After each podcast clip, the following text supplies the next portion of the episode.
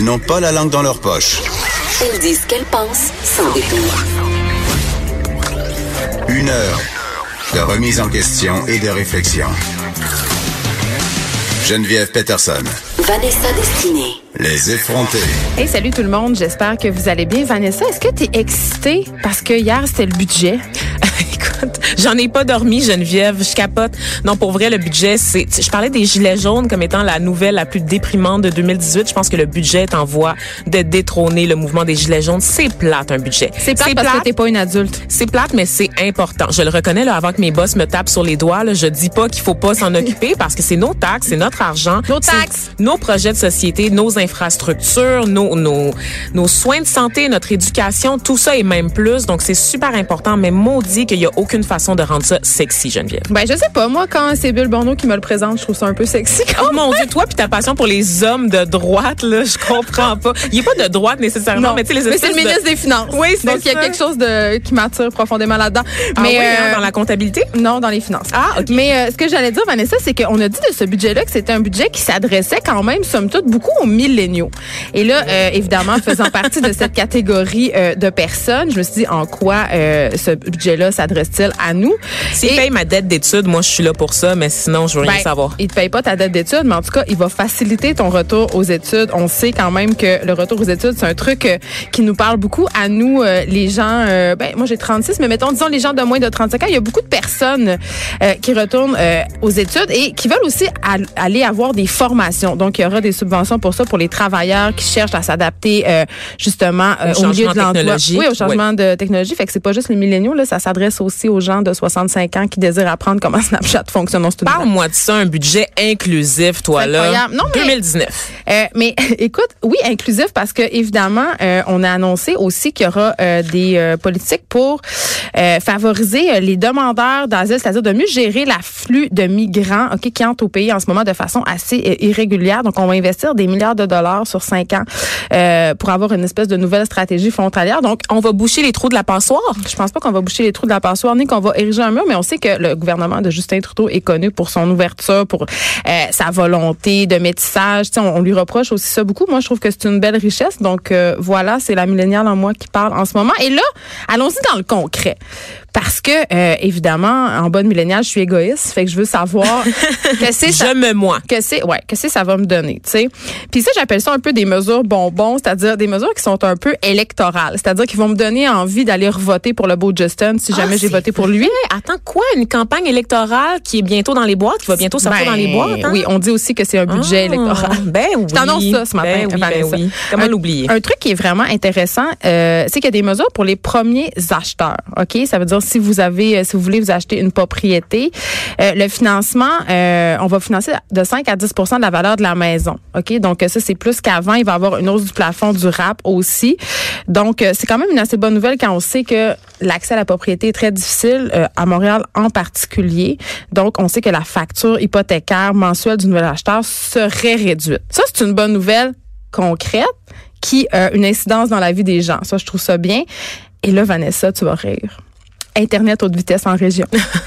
non, mais je dis, Elle me connaît trop bien. non, mais c'est parce que je dis souvent que Internet a sauvé, euh, a sauvé ma région parce que euh, je parle souvent du marasme dans lequel moi j'étais plongée quand j'étais adolescente parce qu'on avait euh, pas Internet, encore moins Internet haute vitesse. Tu sais, Internet, on le sait, c'est cliché de dire ça, mais c'est une porte ouverte sur le monde et je trouve ça vraiment dommage euh, qu'en 2019, il y a des régions éloignées qui n'aient pas accès à la haute vitesse, donc qui peuvent pas consommer des contenus euh, comme Cube Radio peut-être. Oui, c'est inacceptable. Dans un pays aussi riche que le Canada, je peux pas croire Mais que le Canada bizarre. est moins branché que l'Inde Ouais. ou qu'un pays en voie de développement, honnêtement, parce que on, on a les infrastructures. Le- C'est sûr que le territoire est très grand. L'enjeu du territoire, c'est ça qui pose problème. Puis c'est des milliards de dollars installés, euh, les infrastructures nécessaires. Ils sont résistantes au froid, au- à nos intempéries aussi, parce qu'on n'a pas le climat le plus facile pour supporter ce Non. type d'installation-là. On le sait, là, les câbles, Mais quand ça, même. ça gèle. Mais quand même, tu sais, on sait qu'Internet, c'est un, c'est un moteur d'éducation, euh, que ça, ça favorise justement euh, l'installation d'entreprises dans ces régions-là aussi, parce que s'il n'y a pas d'Internet haute vitesse, qui va vouloir aller générer de l'emploi là-bas? Personne. Donc, ça juste du bon. Ça, c'est une bonne mesure. Et enfin, on termine avec la mesure la plus bonbon et très à la mode, le crédit pour les voitures électriques. Toi, Oh. Vanessa, t'as pas de permis de conduire. Non. On le sait, tu le répètes assez souvent, mais quand même, j'imagine que si tu t'achetais une voiture un jour, parce que dans mon livre à moi, tu vas passer ton permis à un moment donné. C'est Oui, oui. impossible si tu veux aller visiter nos belles régions du Québec. Telles que tu Absolument. m'as promis de le faire. Avec mon GPS, euh, Exactement. grâce à mon internet ou je sais pas trop quoi. ton GPS à voix de femme. à voix de femme, effectivement.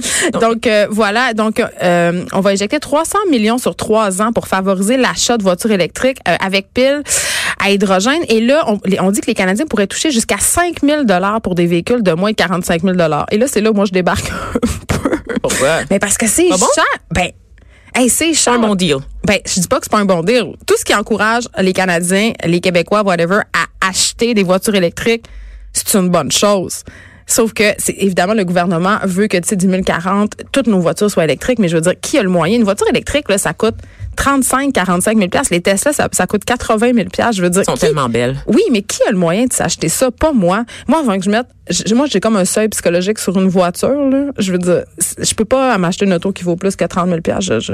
Mais je me demande si c'est pas un peu un coup d'épée dans l'eau parce qu'on on Ben, présente ça comme une peu. mesure pour réduire euh, les émissions à gaz et effet de serre pour que toutes nos voitures soient, soient zéro émission d'ici 2040. Je m'excuse, mais c'est Hey, pas c'est les- pas long, 2040. À là. 33 millions d'habitants, c'est pas nous autres qui faisons la plus grande pollution sur le territoire. Je C'est le transport, c'est les entreprises, c'est les bateaux, c'est les trains, c'est tout ce qui relève du secteur industriel qui crée la pollution sur le territoire. C'est encore de faire reposer, de faire miroiter la responsabilité des utilisateurs. Puis je On parle tout le là, temps de solutions miracles. Oui, c'est là, ça. c'est un peu un espèce de plaster sur un très gros bobo. Ben, c'est ça. Parle-moi des changements que tu vas donner. Donne-moi du financement pour favoriser des véhicules euh, électriques dans l'industrie plutôt que chez le particulier. Là, on va jaser, mon Justin. C'est surtout que d'ici le temps où tout ça va être mis en place, d'ici 2040, je m'excuse, mais les voitures vont être autonomes. L'enjeu va être tout autre. Mais aussi, euh, puis ça, faut pas se voiler la face. Les gens sont réticents à la voiture électrique encore à cause de l'autonomie, puis tu l'as dit, à cause de notre climat.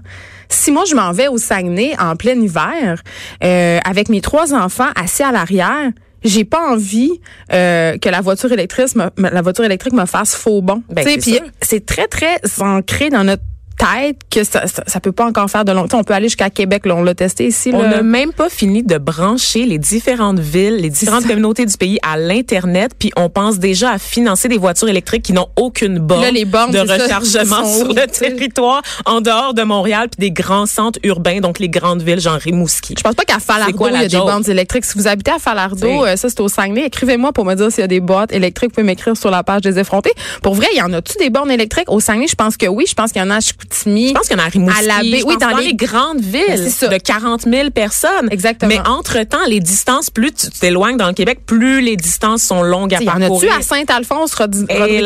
y en a-tu à Val-David? Écrivez-moi si vous habitez dans une S'il y très en a juste ville. une puis elle tombe en panne une fois ou deux jours, ça compte pas là. C'est ça. ça compte pas. Mais pour vrai, je suis curieuse. Écrivez-nous Finalement, c'est plus dire. intéressant que je pensais le budget. Je te l'avais dit. tu vois, et ça, c'est le signe, c'est, c'est le signe vraiment, puis je le disais, que tu deviens adulte. On commence à s'intéresser à ces questions-là quand on est adulte. Tu sais, moi, les impôts, avant ça, ça m'intéresse pas, mais c'est parce que ça, ça a pas, ça fait pas de répercussions sur ma vie. Ou du moins, Exact. je pensais que ça en avait pas. Mais quand tu commences à générer de l'argent, tu veux en avoir pour ton argent. Fait que t'écoutes le budget. Mais tu l'as dit, c'est du bonbon parce que tu vois ça puis tu penses euh, Ben oui. au sucré, tu penses au montant, tu vois 5000 dollars puis tu capotes, mais dans les faits, c'est rien, c'est des peanuts, OK? Ben, c'est, c'est de la poudre aux yeux. Ça marche? Ça marche. Je suis excitée pour les mesures, pour les premiers comme, acheteurs. ah, enfin un gouvernement qui se soucie de l'environnement. Oui, bon, puis il y a des mesures dans les aussi, faits, il y a, euh, y a oui. pas grand-chose. Puis à un moment donné, quand ils vont se décider à enfin respecter les mesures qu'on a qu'on a votées lors de la coop 24 là, à Paris, peut-être qu'on pourra avoir la discussion réelle sur l'environnement, mais en attendant, euh, il y a pas grand-chose qui se passe. Exactement. Ne vous laissez pas berner, mes chers. On reste euh, dans les questions budgétaires, euh, ma chère Vanessa, avec la ville de Montréal qui va augmenter son budget à l'aide de ses contribuables. On parle d'ici de nous-mêmes, hein, de moi en particulier, parce qu'on parle des tickets de Ah. stationnement, des contraventions, les amendes liées au stationnement qui vont être plus salées euh, à partir de l'année prochaine. Et là, ça, je dois dire que c'est une mesure qui me touche directement, Vanessa, parce que je suis la reine d'étiquette. Ou du moins, j'étais la reine d'étiquette. Euh, J'en accumulais des quantités absolument astronomiques parce que j'oubliais tout le temps de renouveler mon parcomètre. J'étais la moins bonne et aussi j'étais la championne pour vivre dans le déni, ne pas Oh payer mes tickets. Oui, je, je vous le jure, je me suis. Et là, vous allez me juger puis ça me dérange pas, ok? Parce Je que là, je suis là pour toi. Je suis là pour vous montrer que je suis humaine et responsable. J'a- J'avais laissé traîner quelques tickets de stationnement. OK? Et euh, je roule sur Saint-Michel avec mes enfants et je me fais arrêter par la police. Et euh, le policier me dit, Madame, votre véhicule n'a plus le droit de circuler.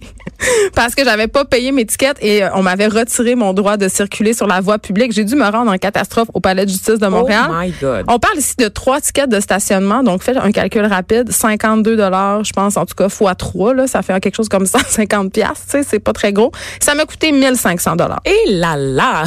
J'aurais tendance à dire pas bravo Geneviève.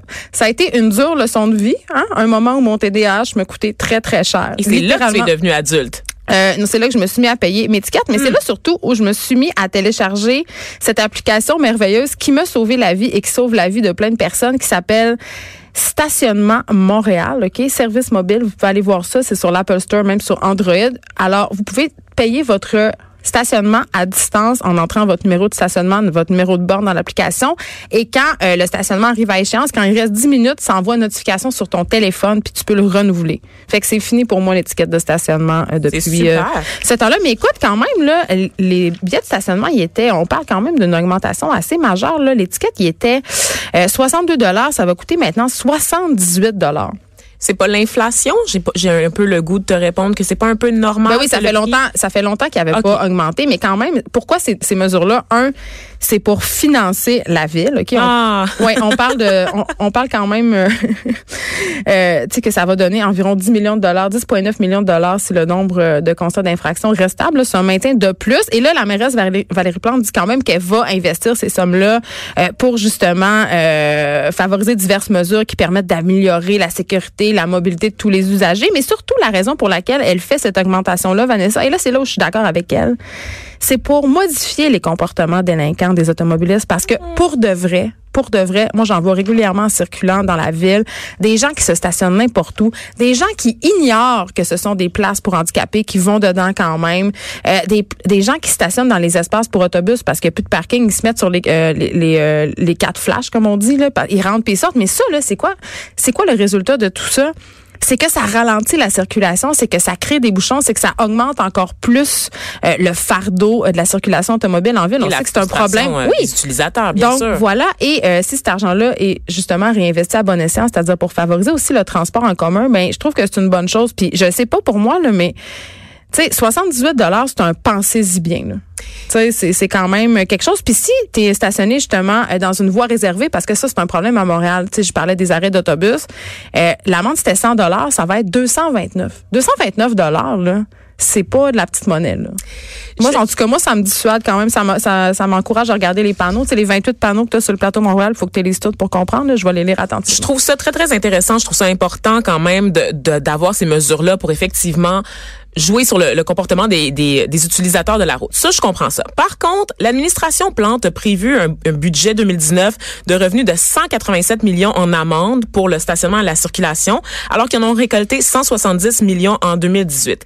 Cette idée-là de dire qu'on essaie de bannir les comportements répréhensibles alors que la ville budgète sur de l'argent qu'elle n'a pas encore, moi, je trouve ça particulier. Ils vivent à crédit sur notre dos, c'est ça qu'on se dit? Ben, moi, c'est un peu ça que je suis en train de dire. Surtout qu'on sait qu'on a interdit les quotas. Les fameux quotas de la police, qu'on savait que c'était des... Ils se mettaient dans un coin Ben, puis on ils appelle ça tout- les trappes à tickets, là. Ouais, c'est ça. Pour, a- pour que la ville puisse arrondir ses fins de mois avec des, des contraventions très, très faciles qu'allaient chercher nos policiers. On abolit ça, mais on décide d'augmenter le coût des amendes. Est-ce que c'est pas une façon d'aller rechercher de l'argent de manière un peu plus détournée? Ben, c'est même pas détourné. Elle l'a dit carrément qu'elle va se financer avec ça. La ville l'avoue d'emblée. Est-ce que c'est une bonne façon? Ben, je pense que oui, là. Tu sais, on sait. Mais de faire passer ça pour un acte très noble de, de, Bah. de bannir les comportements répréhensibles, moi, je suis un peu sceptique. Sais-tu quoi, j'ai- juste dire que vous plus de allez chercher problèmes. l'argent dans euh, vos poches. J'ai plus de problèmes avec les, des hôpitaux comme le CUSUM qui finance, qui se financent en même leur stationnement hors de prix, là. Ça, Le ma- fameux do- dossier du CUSUM, Oui, ça serait euh, quoi, ça? quand ça coûte 35 dollars aller stationner pour aller à l'urgence, les hôpitaux qui c'est, puis les, les Sur la détresse du monde. C'est de C'est l'argent qui se fait sur la détresse des gens. c'est C'est ça. Tu veux être proche de la porte de l'urgence parce que tu es en train de capoter, puis là, tu vas le payer 40 pièces. Moi, j'ai plus de problèmes avec ça qu'avec une ville qui se finance à même ses automobilistes délinquants. Tu sais, parce que tu as le choix de de tickets. Si tu suis la circulation, tu pas le choix de te stationner dans le stationnement de l'hôpital. T'as bien raison, t'as bien raison. Donc- Sur celle-là, je te l'accorde. Merci, Vanessa. Écoute, euh, retour sur ce dossier. On parle depuis euh, quelques mois déjà, même quelques années, euh, du dossier pédophilie dans l'Église catholique. Et là, euh, écoute, il y a quelque chose qui nous a fait dresser euh, les cheveux sur la tête euh, un, un, des- un commentaire très malheureux qui s'est passé à la télé française. Vanessa, je te laisse nous résumer l'affaire. Oui, ben en fait, c'est l'abbé Alain de la Morandais, un charmant monsieur euh, que je ne souhaite jamais croiser sur D'un mon certain chemin. âge. D'un certain âge, de 84 ans, qui euh, qui s'est porté à la défense du cardinal Barbarin. Donc pour la petite histoire, en rappel, le cardinal Barbarin, c'est quelqu'un qui a été condamné à six mois de prison là, au début du mois de mars, euh, un évêque français, pour ne pas avoir dénoncé les abus sexuels d'un prêtre de son diocèse à Lyon. Mais il n'est pas Euh, le seul d'ailleurs. il L'Église est éclaboussée en ce moment pour son, avoir gardé le silence sur plusieurs affaires de pédophilie, Absolument. d'abus sexuels. Absolument, mais c'est la première cause vraiment à se porter devant la justice Ouais. et à se conclure par une accusation, une, une condamnation. Et le monsieur décide de porter sa cause en appel. Mais en Et- première instance, il a été reconnu. coupable parce qu'il était condamné à six mois de prison avec sursis. Oui. Et là, il va voir le pape François. Donc, il se dit, bon, j'ai été reconnu coupable. Je, je suis en attente d'un procès en appel. Je vous remets ma démission en attendant. Et qu'est-ce que fait le pape, Geneviève? Le Ben- pape qu'on croyait si cool, si ouvert, si hip. Je l'aimais. On l'aimait. Ben, il décide de refuser la démission de son évêque en invoquant la présomption d'innocence. Mais comment il peut invoquer la présomption d'innocence puisqu'il a été reconnu coupable en première instance? On le sait pas. tant de questions sans réponse. Peut-être que Mais- l'éternel Geneviève viendra nous, nous chuchoter la réponse à l'oreille. En Mais attendant, attends, est-il attends, attends. que, que? Ben, on a une hypothèse. On a une hypothèse. Oh, voyons donc. Pourquoi, pourquoi il protège cet homme-là? Hmm. Est-ce qu'il y aurait une affaire entre Ah, les une deux? affaire. Ben, c'est qu'on sait que le pape, le pape François, qui est argentin, a longtemps pris la défense personnellement C'est louche. cardinal Barbarin. Lorsque l'affaire avait éclaté en 2016, il avait déjà rejeté une première démission ok, Mais- de son évêque, jugeant qu'elle serait un contresens, une imprudence. Évidemment, on peut parler de la protection de l'institution qu'est l'Église catholique, mais sachant toutes les révélations qu'il y a eu sur l'homosexualité dans l'Église catholique, je me demande si on n'a pas affaire à une affaire de amis avec bénéfice. Est-ce que notre son ami de lit, là, Barbarin serait pas un peu le fuck boy, le, le boy toy de notre pape François? On J'ose poser la question. On spécule. Écoute, euh, peut-être qu'on devrait lancer le sac de chips là-dessus pour savoir s'il y a une histoire euh, de lit entre ces deux. Et là, mais attends, une illumination? je sais pas, divine. Euh, écoute, là, j'ai envie qu'on écoute un extrait parce que justement, vas-y. euh, Ce le- fameux habile Oui. de la Morandais, lui, a tenu à minimiser, en fait, là. Il, il a- on lui a demandé son avis sur les questions de la pédophilie dans l'Église euh, catholique. Je vous laisse l'entendre. On a toujours l'impression que c'est un viol, c'est de la violence. Au départ, je crois pas. Euh, Dans la, après les, échos que j'ai eu des confidences, un enfant cherche spontanément la tendresse d'un homme ou d'une femme. Enfin, rappelons que c'est 95% des cas, c'est la famille, c'est le, le grand-père, le père, l'oncle ou le frère. Les femmes, c'est extrêmement rare. Et souvent, ce sont des gamins en frustration de tendresse. Donc, ils vont chercher de la tendresse. La responsabilité, Enfin, elle est oui. chez l'adulte, Ah pardon. oui, bien entendu. Mais le, le gamin, il va Mais chercher. Vous avez tous observé qu'un gamin, il vient, il vous embrasse sur la bouche. Ah oui, hein? Non. Non. Ah si, Non. moi j'ai vu ça. Non, non, non, non, non. Et puis, là, quand bien même euh, un enfant serait, Bien, aurait besoin de tendresse, c'est c'est à l'adulte euh, Non, de, mais bien voilà, de entendu. lui mettre mais des barrières. dirais, de- là, euh, Des frustrés de tendresse. Des- C'est les enfants qui l'ont cherché, Geneviève. Toutes Des- les victimes l'ont cherché. oui, des propos qui ont soulevé quand même un tollé sur le plateau, puis on comprend. Euh, quand on dit c'est à l'adulte de mettre la limite, évidemment, un enfant qui vient chercher de l'attention d'un adulte, il vient pas chercher une agression sexuelle. Je dis ça comme ça. hein? Moi, je, je ne comprends pas. Vous avez tous observé qu'un gamin vient et qu'il vous embrasse sur la bouche. J'ai littéralement jamais vu ça. Ben, je veux dire, moi, mes enfants, euh, mes- euh, mon, mon garçon de 3 ans, 2 ans, euh, oui, il vient me donner des bisous sur la bouche, mais à un- certain moment donné, C'est sa mère. oui, mais ma responsabilité, à un moment donné, ça va être de dire que les bisous sur la bouche, ça, on, on penserait à un autre appel. Là, ça serait... euh, Oui, c'est pas mal ça. Ça mais se il fait assez. cite des parents, il cite la famille, mais ça n'a rien à voir. c'est Et encore un, un cas où on remet la faute sur les victimes. C'est l'enfant qui l'a cherché. c'est classique, c'est fou parce qu'on voit souvent ça, on a souvent vu ça dans, dans les scandales de MeToo, agression non jamais dénoncée, de, de mettre la faute sur la victime, comment elle s'est habillée, comment elle a agi, comment elle a envoyé des signaux aussi qui ont pu être interprétés Ben, par ça. le violeur. Ça, c'est- Sauf ça, une fois au chalet. Sauf On- une fois, j'ai j'ai l'habitude de voir ça chez les adultes, mais qu'on parle de cette Oui. structure-là au niveau des enfants, qu'on mette le fardeau sur le dos des enfants en disant que c'est des frustrés de tendresse, Geneviève, Ben, ça me jette à terre. Mais en, puis en même temps, on se demande pas pourquoi après l'Église est pas populaire, puis pourquoi le nombre de baptêmes est en chute libre au Québec. Tu sais, moi quand j'entends des choses comme ça, tu sais, l'Église a pas bonne presse en ce moment, puis ils ont un sérieux déficit de communication là. Tu sais, on- Mettez le feu à tout ça. je devrais, non, je pense qu'ils devraient plutôt euh, demander euh, à une firme euh, spécialisée dans l'image publique Les conseillers en ont vraiment besoin.